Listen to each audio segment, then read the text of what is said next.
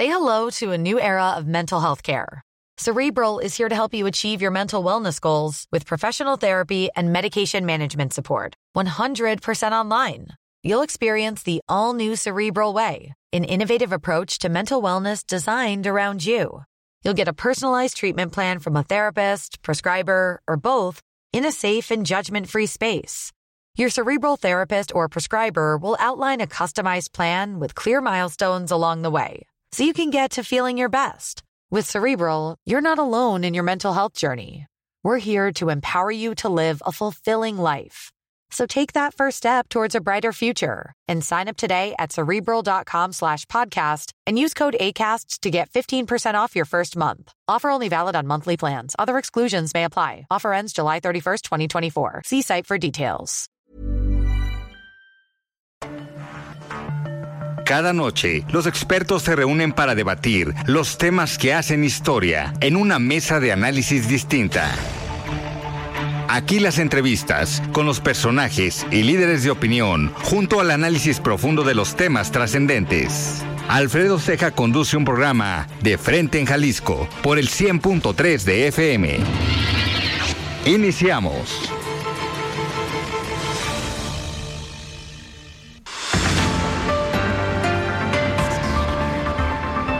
Hola, ¿qué tal? Muy buenas noches. Bienvenidos a una emisión más de De Frente en Jalisco, aquí en Heraldo Radio Jalisco. Son las 7 de la noche en punto, hoy jueves 15 de junio y quiero agradecer como todos los días en los controles técnicos a Antonio Luna, en la producción y redacción de este espacio a Ricardo Gómez y recordarles nuestro número de WhatsApp para que se comuniquen con nosotros el 3330 1779 66. El día de hoy vamos a tener esta mesa de análisis de todos los jueves donde me acompaña Iván Arrazola y también vamos a tener en entrevista a Salvador Caro, él es diputado federal por Movimiento Ciudadano. Como cada jueves vamos a escuchar también el comentario de Raúl Flores, él es presidente de Coparmex Jalisco, y también escucharemos el comentario de Mario Ramos, él es exconsejero del Instituto Electoral y de Participación Ciudadana del Estado de Jalisco. Les recordamos que nos pueden escuchar en nuestra página de internet heraldodemexico.com.mx, ahí buscar el apartado radio y encontrarán la emisora de Heraldo Radio Guadalajara. También nos pueden escuchar a través de iHeartRadio en el 100.3 FM. Y les recordamos nuestras redes sociales para que se comuniquen por esta vía. En Twitter me encuentran como arroba Alfredo Ceja y en Facebook me encuentran como Alfredo Ceja. Y también ya tenemos el podcast de De Frente en Jalisco, donde pueden escuchar esta mesa de análisis, esta entrevista y todas las entrevistas en cualquiera de las plataformas. El análisis de Frente en Jalisco.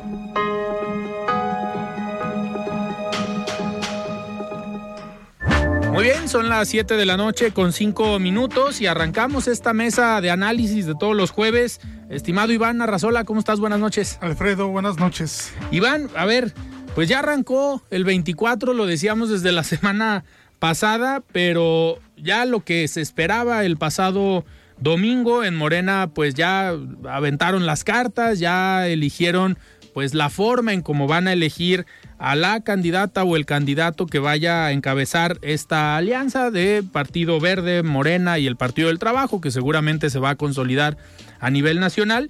Y pues pareciera que todos quedan conformes, no sé si coincidas conmigo, en el mecanismo de que cada uno va a poder proponer dos casas encuestadoras, de que cada eh, se va a hacer un sorteo y se van a elegir cuatro casas encuestadoras, pero pues al final ya estamos hablando de una pre, pre, pre campaña, porque ya empezaron a caminar y a recorrer el país los que ya pidieron licencia. Claudia Sheinbaum lo hace a partir del día de mañana y el secretario de Gobernación, Adán Augusto, pues a partir del lunes y empieza aquí en Guadalajara. Pero a ver, ¿consideras que quedaron todos conformes con el mecanismo, aunque corremos el riesgo que al final del día el que decida pues, sea el presidente de México, el resultado de esas encuestas. ¿Sí coincides con, con este, este punto? Mira, es, es complejo el proceso, Alfredo, porque, a ver, de, de estos seis aspirantes, bueno, hay uno del Partido del Trabajo, uno del Partido Verde, Manuel Velasco, digo, si él es parte de la transformación, vaya que pues es una transformación que va lenta, y Alfredo. Eh, me, me parece que en realidad esta disputa es entre dos personas, Claudia Sheinbaum y Marcelo Ebrard. El resto de los aspirantes son meramente testimoniales, van a de alguna forma legitimar el proceso, hacerlo plural, en apariencia abierto, lo, lo diría entre comillas abierto, porque en realidad me parece que esta disputa es entre, entre dos personas. Y, y ya lo analizaremos, pero me parece que no todos están o no todas están conformes con lo que está ocurriendo, al menos en estos primeros días que, que se, se da el, el banderazo, ¿no? De, de, salida. Simplemente esta cuestión de la eh, reunión del Consejo Nacional de Morena el domingo, qué video este, se, se reveló el día de ayer, donde vemos a una Claudia Sheinbaum completamente...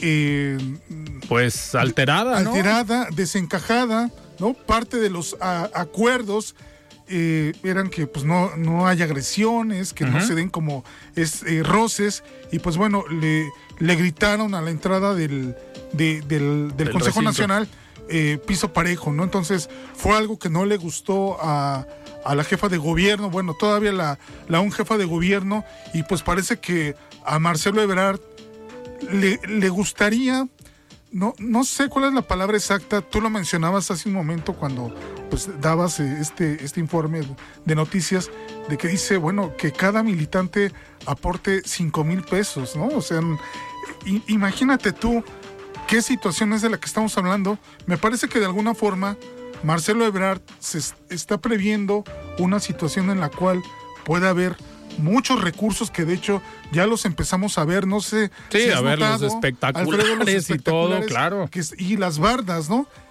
Me parece que el dinero va, va a fluir a, a caudales sí. enormes y de alguna forma, pues nadie sabe de dónde va a salir exactamente este dinero. Dicen que de los ahorros, pero me parece que... Es demasiado, son, es ¿no? demasiado, ¿no? Oye, pero a ver, Iván, estás ya prácticamente dejando la competencia entre, entre dos.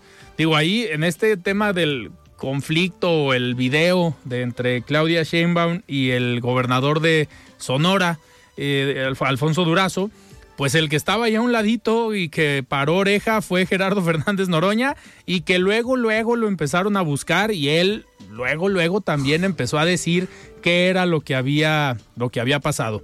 Pero a ver, estamos a un año de la elección prácticamente. En un año, con los recursos que comentas que pueden traer, pues todos, o a lo mejor algunos más que otros, no sabemos de qué manera los vayan a, conseguir.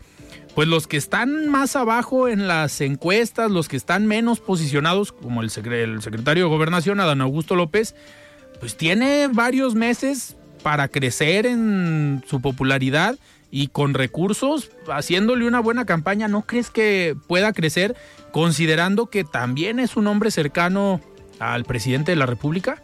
Mira, me, me parece que, a ver, cada uno de estos candidatos, claro que tiene posibilidades de, de crecer, pero en realidad pues los dos que en las encuestas de alguna forma se marcan con, uh -huh. con mayor intención, con mayor preferencia, son Claudia Sheinbaum y, y Marcelo Ebrard. Aquí me parece que también hay una situación, Alfredo.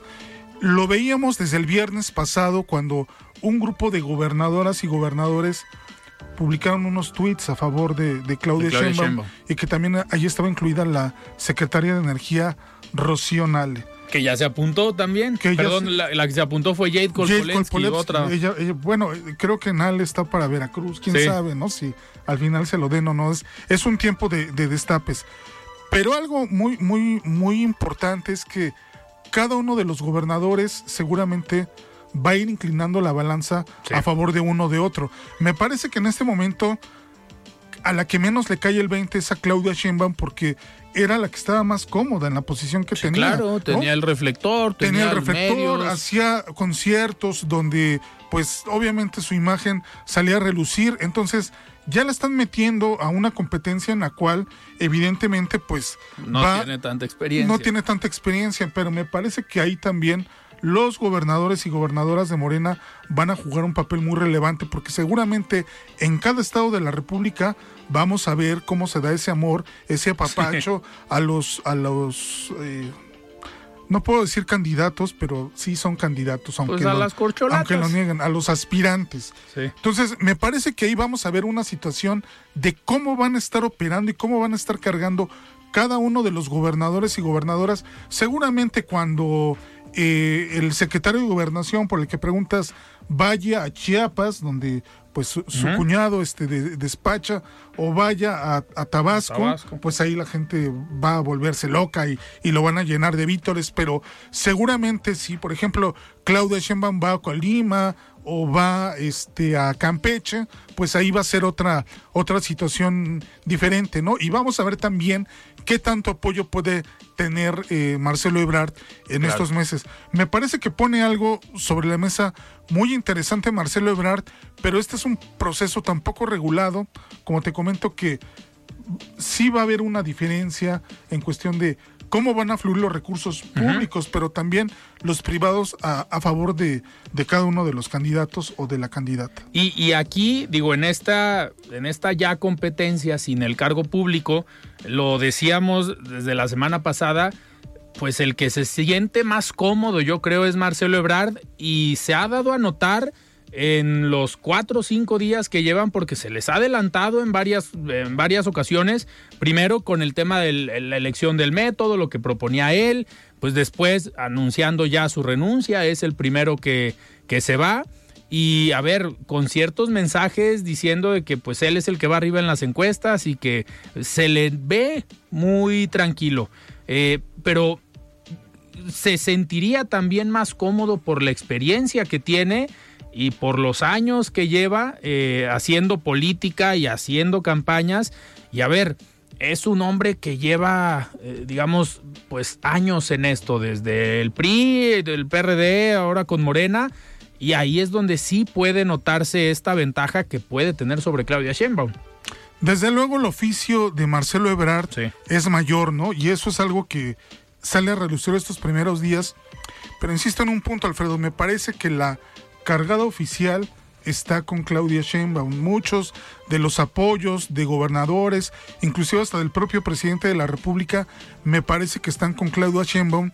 Pero algo interesante de este proceso es que estamos entrando a un terreno, o que están entrando a un terreno, en el caso de Morena, desconocido que es el fuego interno, el fuego amigo y que de alguna forma el presidente, aunque dice que no hay dedazo y Mario Delgado guardó un minuto de silencio por el dedazo, claro que hay dedazo, claro que el presidente está dirigiendo este proceso y lo último que quiere es que haya ataques entre los, los propios aspirantes. Él quisiera que fuera un proceso en el cual cada uno fuera en a cada uno de los estados y que lo- lo- los rodearan de gente y que hablaran de las bondades de la cuarta transformación.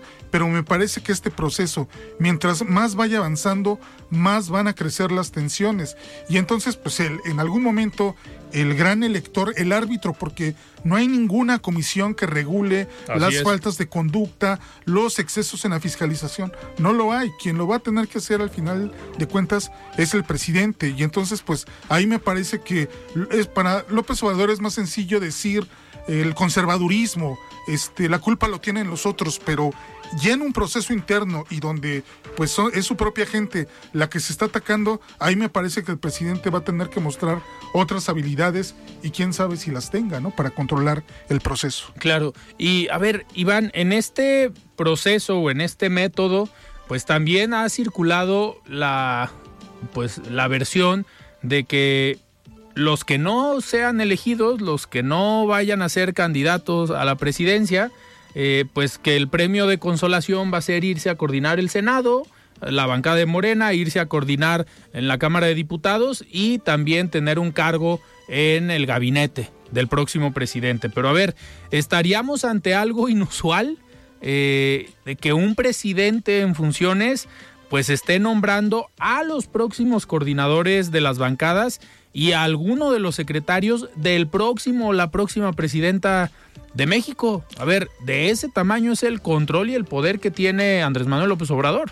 Pues mira, dicen que ya se acabó el dedazo, pero imagínate cuando van a este restaurante, en claro. una cena informal, el presidente les pasa el papel, el documento donde les dice cuáles son las reglas, Alfredo, e imagínate, ya desde este momento se están tomando decisiones como quién va a coordinar Cámara de Senadores, quién va a coordinar Cámara de Diputados, y pues eso está regulado, o sea, eso está arreglado. Entonces, no es el presidente de la República quien elige el coordinador de las bancadas.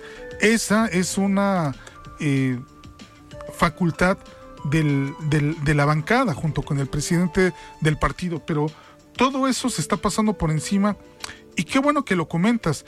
Me parece que también aquí algo importante, Alfredo, y que probablemente en un año podríamos estar discutiendo las consecuencias de lo que está ocurriendo en este momento, Alfredo, es si todo esto que en este momento se está haciendo va a ser considerado legal al momento de calificar la elección después de junio del 2024. Yo tendría mis dudas, Alfredo, de si este proceso que no está regulado, no está normado por la ley, porque para eso hay una serie de tiempos establecidos. Sí, lo normal Y- son las campañas y las precampañas. Exactamente, tú, tú lo sabes bien. Entonces, esto tendría que arrancar en cinco meses, no en este momento. Pero la estrategia de López Obrador siempre ha sido: yo me adelanto a todos los partidos, elijo a mi, a mi candidato y de ahí me voy hasta, hasta el Hasta final, ¿no? Hasta la elección. Y- Pero y, y no me vengan con que la ley es la ley. Exactamente.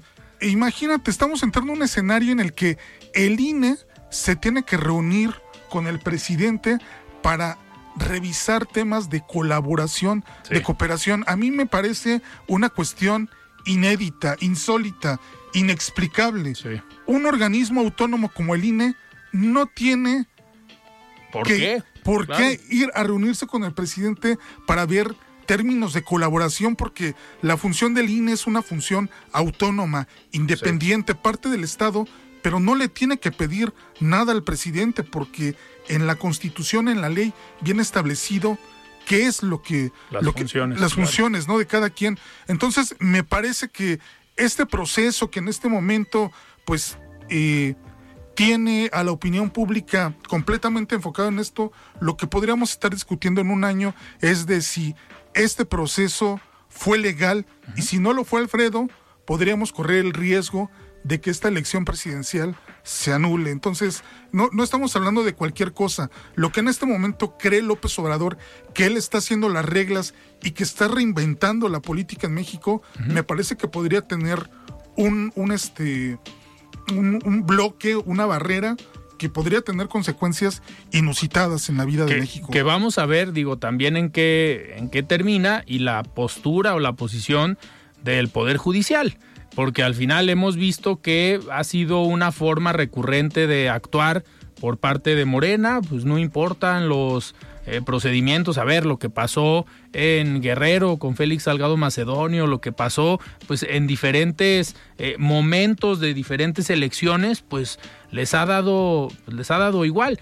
Y aparte, ahorita lo que comentas de esta reunión con algunos consejeros eh, del INE, era algo que hace cuatro meses era impensable. Imagínate a Lorenzo Córdoba, Ciro Murayama entrando a Palacio Nacional. Era algo que pues era imposible. Ahorita, a ver, por un lado yo creo que también están jugando con la narrativa de respetar al árbitro electoral, aprovechando que la presidenta pues es alguien cercana o que se lleva bien con el presidente, Guadalupe eh, Tadei, pues yo creo que también le están apostando a esa narrativa, ¿no? Pues mira, es una narrativa también, te podría decir hasta peligrosa. Ya hay quien habla de un INE domesticado, hay quien habla de un INE que se está ciñendo a los eh, designios del, del poder presidencial y eso me parece que es peligroso. Si algo hemos visto en el INE, Alfredo, desde su nacimiento, es que se ha comportado como una institución imparcial, Sí. que es lo que principalmente debe ser. Toda esta narrativa del fraude del 2006, en realidad, López Obrador No no, la, no la ha podido demostrar. Y en cada elección presidencial, el INE ha actuado de acuerdo a lo que le marcan las normas. Me parece que en esta ocasión, si el INE no es capaz de establecer una posición sobre lo que está ocurriendo en este momento en, en el país, me parece que va, va a pasar a la historia, al menos este grupo de consejeros, como una, una, una situación completamente anómala en la historia del país. Sí, esperemos que no, que no pase, o sea, porque al final todo lo que costó la construcción del INE, a ver, las marchas de hace unos meses en defensa de la institución, que es una institución que ha hecho bien su trabajo, que ha garantizado la alternancia política en este país y en muchos de los estados. A ver, el que en el año 2000 perdiera el PRI, que en el 97 perdieran la mayoría en la Cámara de Diputados, eh, que en el 2012 volviera a ganar el PRI, que en el 2018 ganara Andrés Manuel, pues fue con esta misma institución, que al final pues con eso se pudiera también demostrar el trabajo que ha hecho y que es imparcial. En un dado caso, a ver, si no pensando o suponiendo que en el 2006 no dejaron ganar a Andrés Manuel, pues ¿por qué lo habrían dejado ganar en 2018, no? Eh, pero es esa dinámica de mientras yo gane, no hay problema. Mientras gane el de enfrente, estamos en problemas y podemos hablar de, de, fraude. Iván, antes de irnos a un corte, vamos a escuchar el comentario de Mario Ramos. Él es ex consejero del Instituto Electoral y de Participación Ciudadana del Estado de Jalisco. Estimado Mario, ¿cómo estás? Buenas noches. La voz de los expertos.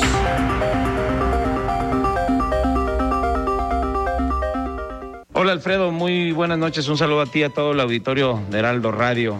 Gracias.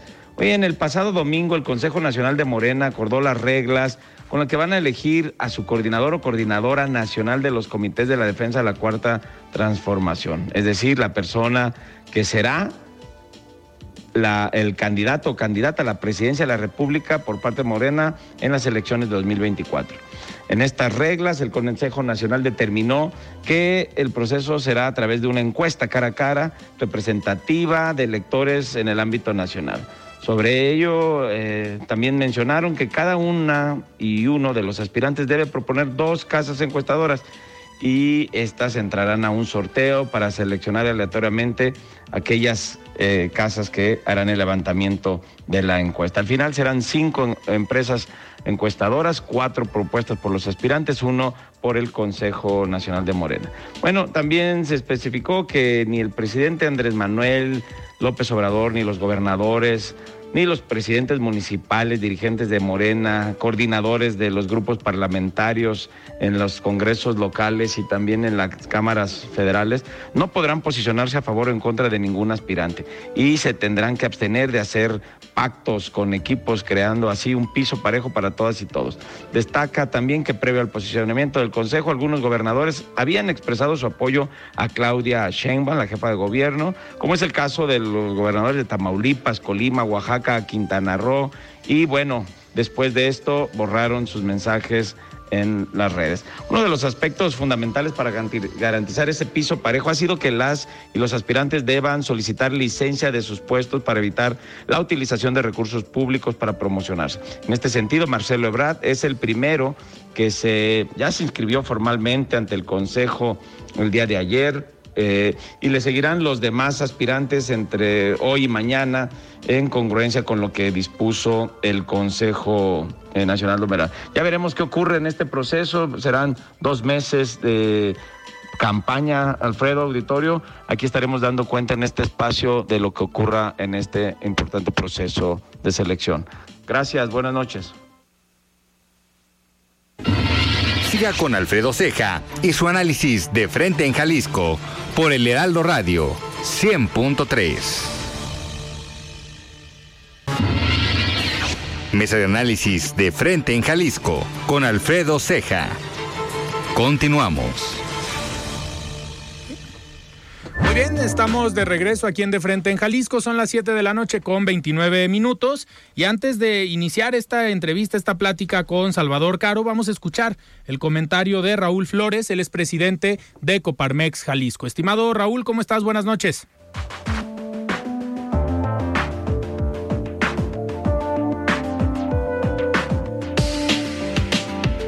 Buenas noches, Alfredo. Un gusto saludarte en esta calurosa noche. Un tema importante para el desarrollo económico de nuestro Estado es la competitividad.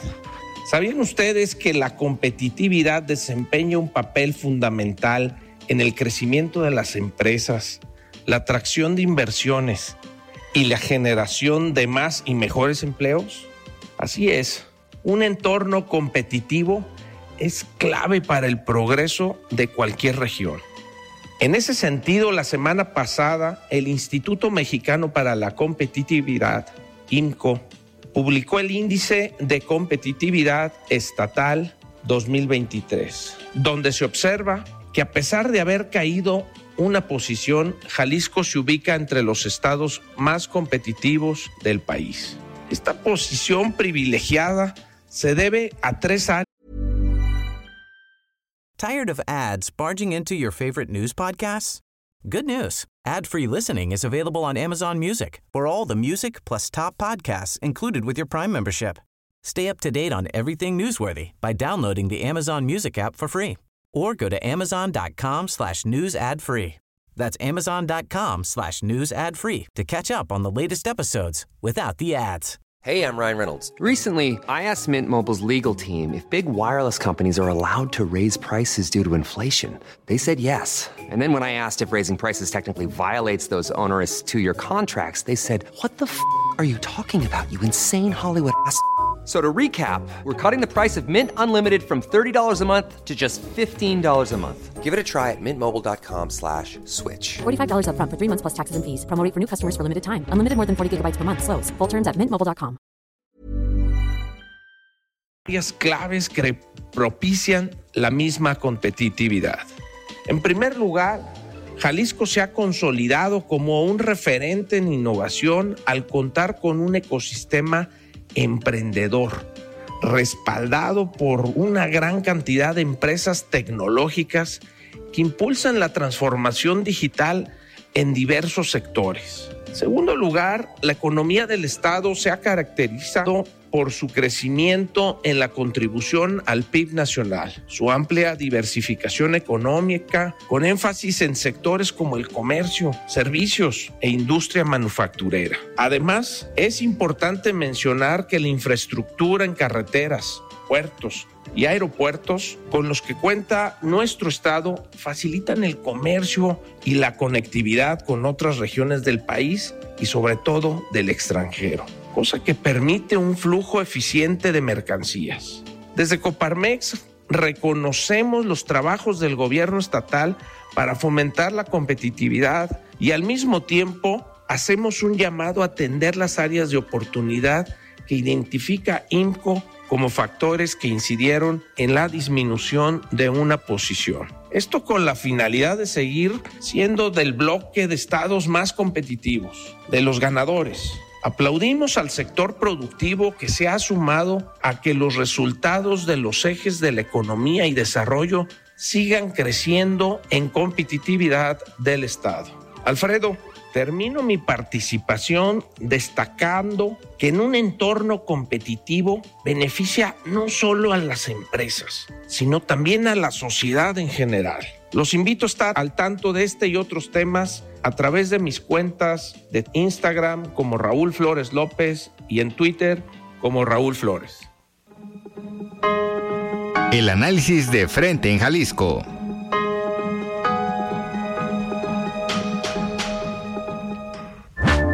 Muy bien, muchísimas gracias Raúl por este comentario y arrancamos esta plática con el diputado federal de Movimiento Ciudadano, Salvador Caro. Estimado Salvador, ¿cómo estás? Buenas noches. Alfredo, con muchísimo gusto estar aquí el día de hoy, de poder saludar a los radioescuchas, de estar también acompañando a Iván en este espacio, felicitarte, felicitar a todos los que participan en él por su crecimiento, su Gracias. consolidación y esto es eh, muy muy positivo para la ciudad y para el estado. Muchísimas gracias. Muchísimas gracias y pues a ver, vamos vamos entrando en materia. Eres un personaje con ya bastante experiencia en la parte político legislativa, también podemos podemos decirlo. Y les ha tocado desde lo, la bancada naranja, como se denominan en la Cámara de Diputados, pues enfrentar eh, una legislatura complicada eh, por la forma en cómo se ha compuesto este Congreso, pero también por la forma en cómo han operado los partidos, digamos, eh, del lado oficial, es decir, Morena, el Partido Verde y el Partido del Trabajo. Con tu experiencia ya en política, ¿cómo has visto esta conformación primero y la forma en cómo se desenvuelve el poder legislativo en la Cámara? Mira, la Cámara de Diputados, les debo decir, está en su peor momento en décadas. Es verdaderamente lamentable que se haya perdido toda la tradición eh, legislativa, la tradición eh, jurídica que respaldó a esta institución, que si bien se pudo haber degradado en algunos niveles durante, eh, digamos, las últimas dos décadas, un poquito más, está en su peor expresión. Estos últimos años eh, son verdaderamente penosos. Te puedo dar ejemplos. Primero, eh, el pisoteo a todo el procedimiento parlamentario, a, su, naturaleza, a su filosofía. Eh, eso no sucedía, mm, por supuesto eso no sucedía en los tiempos del viejo PRI, eso no sucedía a estos niveles ni con Peña Nieto ni con Acción Nacional. ahora las reglas eh, han quedado total y, las costumbres parlamentarias han quedado totalmente eh, eh, eliminadas. Se vive en momentos de mucha incertidumbre, no sabes qué va a pasar, qué te van a presentar, con qué te van a salir y sobre todo no sabes la desembocadura de un proyecto si va a tener la legalidad y la legitimidad que le dan los procesos y eso les es irrelevante a la mayoría de Morena y a la mayoría eh, que a los otros grupos parlamentarios que lo que los apoyan. ¿Con qué eh, tiene que ver esto? ¿Es solamente un eh, sentimiento, una nostalgia? de mi parte, por supuesto que no. Si no tienes respeto al Estado de Derecho, sí, es preocupante. Totalmente están en riesgo tus libertades y tus derechos en cualquier posición que tengas en el país. Y ellos están dispuestos a pisotear eh, cualquier cosa. Por eso el reflejo es que si bien hace un tiempo parecía que la economía era el principal tema, en este momento el tema es el Estado de Derecho y la impunidad. Claro el comportamiento de ellos refleja que no les interesa las reglas, que no les interesa el funcionamiento de las instituciones y nos han llevado a, pues, a un lugar donde ahí ya vamos para 150 mil muertos, donde eh, se ha perdido el control eh, pues en muchas partes del país en obligaciones que ellos tienen de acuerdo al marco constitucional y el marco legal. Eh, la Fiscalía General de la República pues es una institución pues no podemos decir decorativa porque no decora nada, sino que al contrario lastima su ineptitud, su ineficiencia, su nivel de omisión. Es verdaderamente ofensivo. Eh, Salvador, a ver, ahorita comentas un problema clave, hoy lo leía en una columna de tu compañero diputado Manuel Herrera sobre el índice de Estado de Derecho que se presentó hace unos días, donde México pues va muy mal. Y a ver, él hace el énfasis en la importancia del Estado de Derecho hacia el desarrollo económico y hacia la certeza jurídica que requieren los inversionistas. Pero viéndolo desde el lado eso es secundario. Eso es secundario en este momento ya. Viéndolo desde el lado democrático, de la certeza al desarrollo del país, hablando de democracia como tal, pues ahí es donde estamos en problemas, ¿no? No, mira, el deterioro de las instituciones al que nos ha llevado eh, Morena y el presidente López Obrador en este momento ponen en riesgo nuestra integridad física, ponen en riesgo el patrimonio de todos los mexicanos, eh, sea este mucho o poquito, y pone en riesgo nuestras vidas. No pierdan de vista que en este gobierno uno de cada mil mexicanos ha muerto por homicidio doloso. Y eso no tiene ningún precedente en la historia de México. Ni en la guerra contra el narco pasaba eso. No, no, no, no, no, por supuesto que no. Bueno, que lamentablemente fue un esfuerzo ahí medio retorcido. Eh, pero ha habido periodos donde ha habido un combate frontal a la delincuencia exitoso como fue en el gobierno del presidente Cedillo. Ahí se detuvo a las cabezas, se desarticularon eh, redes, grupos, eh, le quitó el control del crimen organizado a los políticos que lo habían eh, precedido y pudo eh, yo creo que ese era, es el momento en el que el Estado de Derecho en México y la estructura económica eran más sólidos. Eso es muy importante. Entonces, decir que no se puede o que merecemos estar en esta situación en la que nos tiene, eso es totalmente falso. Claro. Iván, adelante.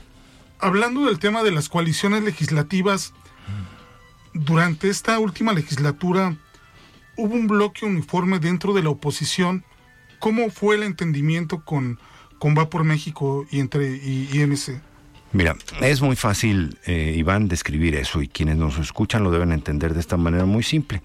Morena, Partido Verde y PT eh, tienen pues su complicidad basada en defender al presidente eh, los errores del gobierno federal, las omisiones, las insuficiencias a cualquier costo. Eso es lo que los une. ¿Por qué? Porque son beneficiarios de esto. En el caso de PRI, PAN, PRD, los une eh, proteger a los anteriores proteger a funcionarios del gobierno de Peña Nieto, funcionarios del gobierno de Calderón, eh, principalmente intereses económicos que tienen que ver con eso. Eso es lo que hace la coalición Va por México. Y ahí, eh, pues nosotros no hemos encontrado eh, ningún lugar o punto de encuentro con ninguna de las dos coaliciones. Yo espero que esto siga así de Va por México. Pues yo veo pues gente muy positiva y posibilidades de cercanía, honestamente, con acción nacional. O sea, a mí me late que ahí podríamos construir cosas que serían buenas para el país, pero es una opinión personal, no es algo que esté eh, sucediendo. Bien, gracias.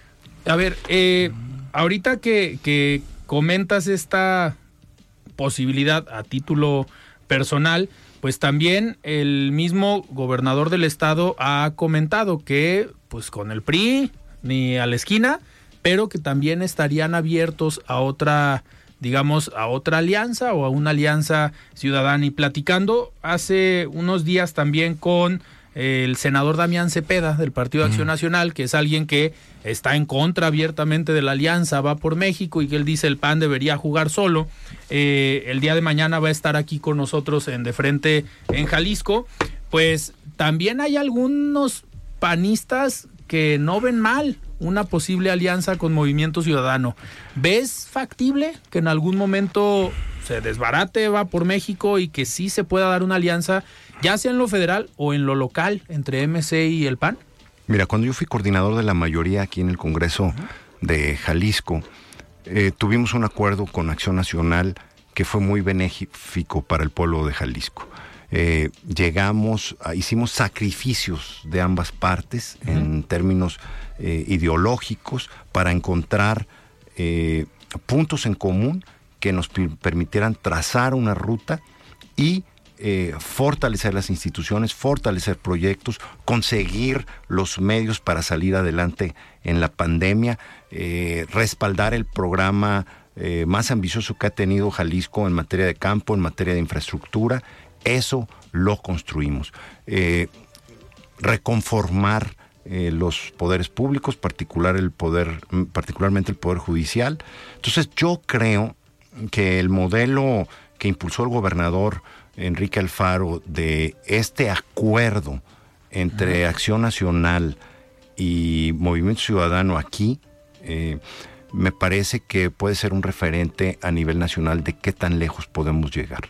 Es una opinión personal, ya lo probamos y te digo, a mí me tocó eh, resolver lo que tenía que ver con el Congreso del Estado, ser el principal responsable, pero era un proyecto de y bajo el liderazgo de Enrique Alfaro. Claro.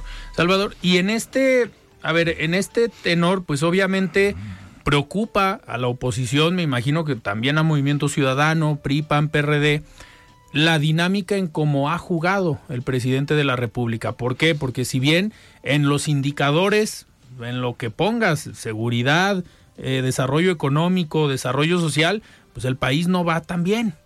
Pero eso no se ve reflejado en los resultados electorales en la mayoría de los estados, digo, Nuevo León se cuece aparte, Jalisco se cuece aparte y algunos otros, pero ¿cómo encontrar esta dinámica desde la oposición para pues dar a conocer lo que se está haciendo mal y que se vea reflejado en los resultados electorales. Porque la gente no tiene a dónde voltear. Es por eso que estamos en esta situación. La gente eh, no quiere ver hacia atrás.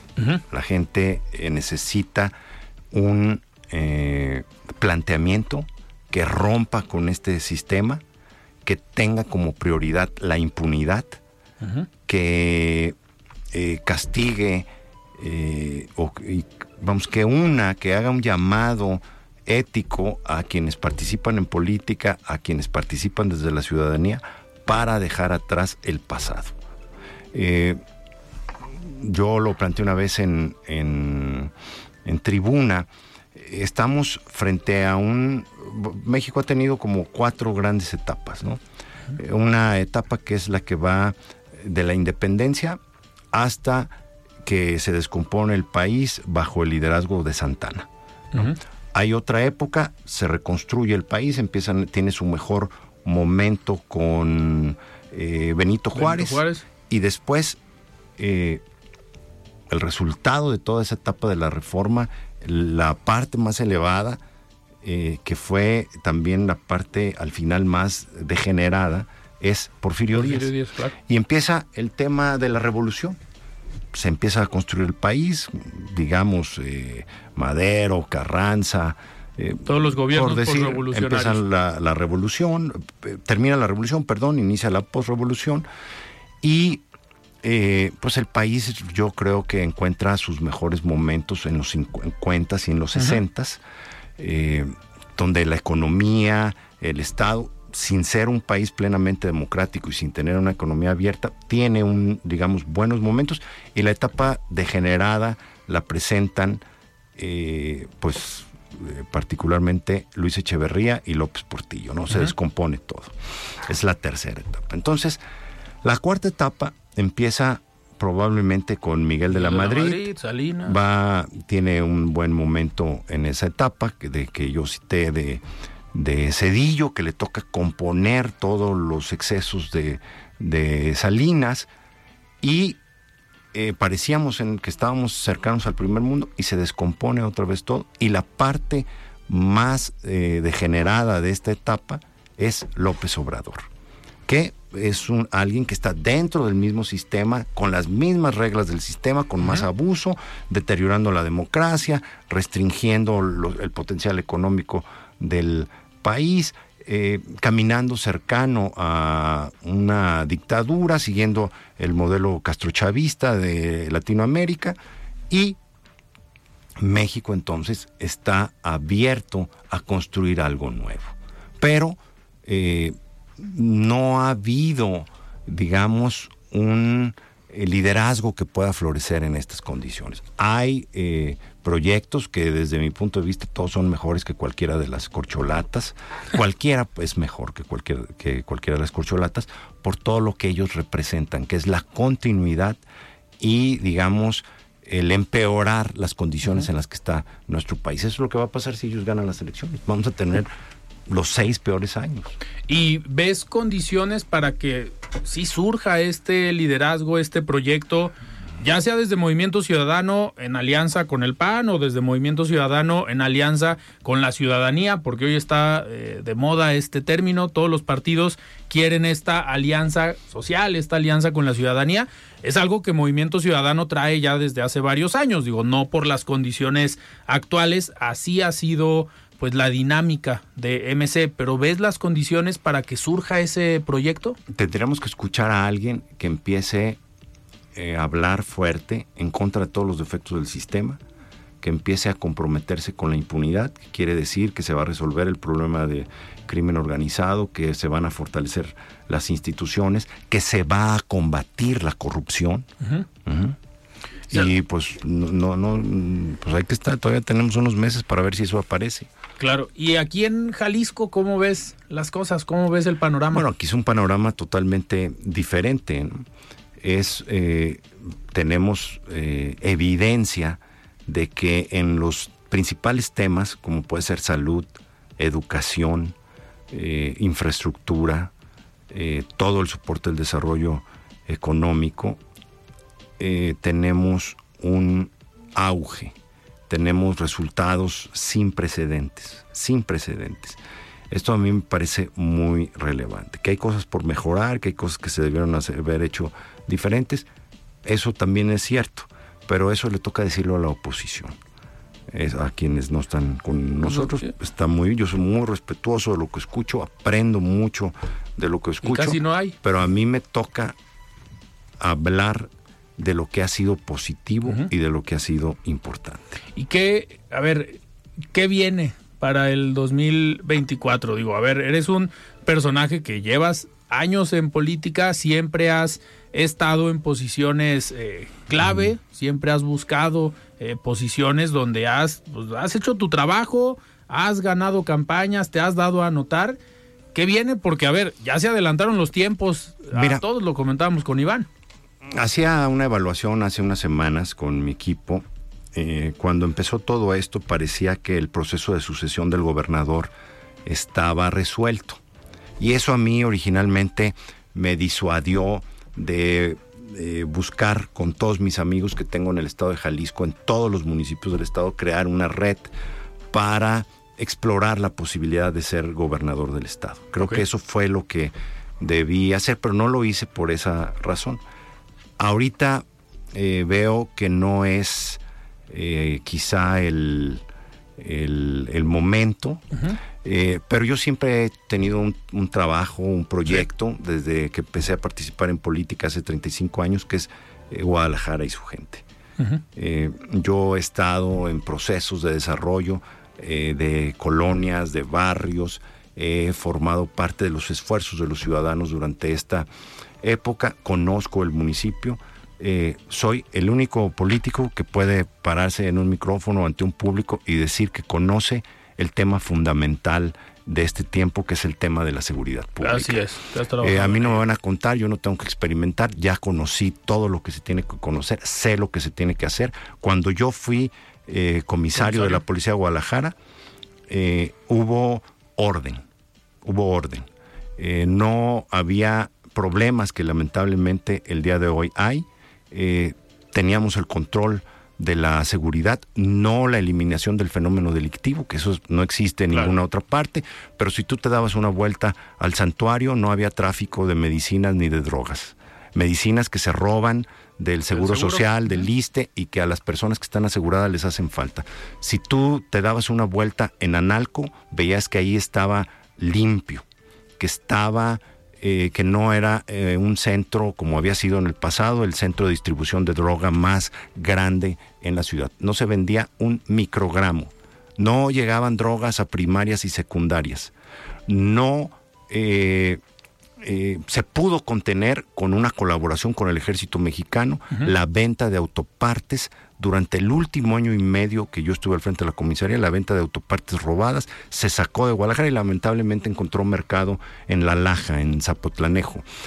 Eh, pero aquí hubo un esfuerzo interinstitucional para poder enfrentar ese eh, fenómeno. Entonces, eh, pues no se daba eso de que llegaban y levantaban a alguien en el municipio un día sí, otro día. ¿Por qué? porque decidimos tener control de la ciudad y combatir el fenómeno delictivo de manera eh, frontal. Eso es lo que creo que requiere la ciudad. Guadalajara es una ciudad muy particular. Le gusta el orden, pero le gusta el ejercicio pleno de las libertades.